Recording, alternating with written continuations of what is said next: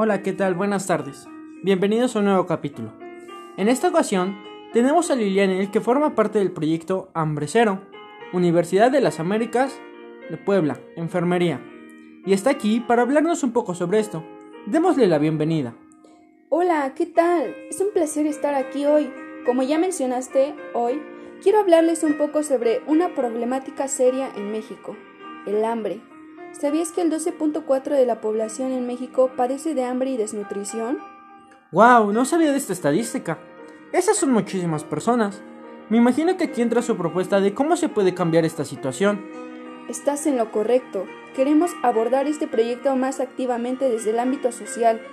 La idea que tenemos es la de construir comedores y centros de acopio en las comunidades marginadas de Puebla y a sus alrededores. Queremos empezar con esto primero y a futuro nos gustaría llevar el cambio a la sierra también, ya que ahí hay muchas necesidades de recursos. Además, algo muy importante para nosotras es poder generar empleos y así poder activar la economía local.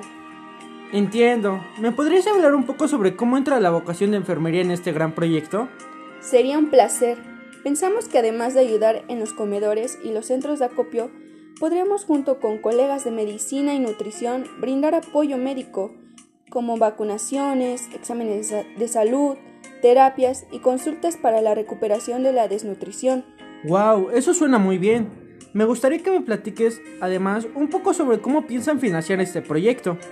Por supuesto, pensamos sacar los fondos de instituciones de gobierno y fundaciones que se dedican a financiar este tipo de proyectos. Hay muchas oportunidades. Ya para terminar, ¿Podríamos hablar sobre la motivación de tu equipo y tuya para comenzar este proyecto? Claro, como futuras enfermeras, queremos no solo brindar recursos para combatir la desnutrición y el hambre, sino poder llevar ánimo y esperanza a donde no lo hay. Qué bonito saber que hay personas interesadas en crear un cambio y a combatir la desnutrición. Gracias por estar aquí hoy. Al contrario, muchas gracias a ti. Creo que todos los oyentes podrían tener algún comentario o idea que compartir y nosotros estamos muy abiertas a escucharlos. Pueden hacer llegar sus comentarios al correo proyecto.outla.mx. Estaremos al pendiente. Gracias por tu tiempo. Espero les haya gustado este episodio.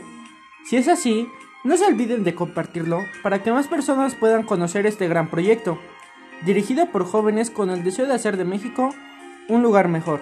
Nos vemos hasta la próxima. Gracias.